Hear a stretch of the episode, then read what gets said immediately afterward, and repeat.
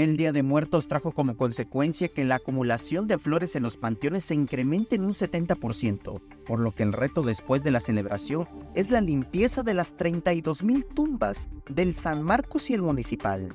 Después de que pase el Día de Muertos, tenemos otra labor titánica, sacar todo lo que queda, porque pues, hay que eh, retirar todo lo que va quedando.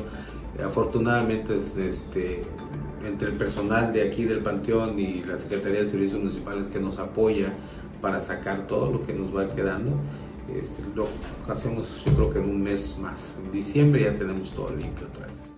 En Tuxtla Gutiérrez existen seis panteones, pero dos de ellos están bajo la operación del ayuntamiento, el municipal y el San Marcos. Son los más grandes, y en ellos cada día se saca hasta una tonelada de basura.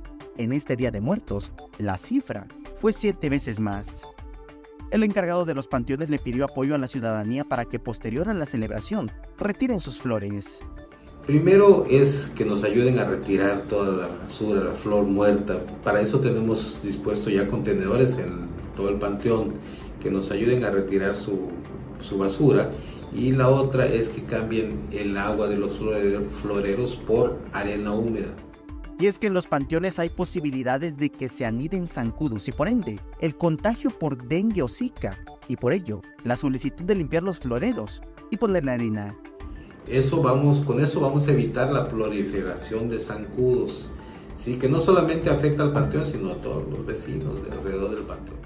Samuel Revueltas, Alerta Chiapas.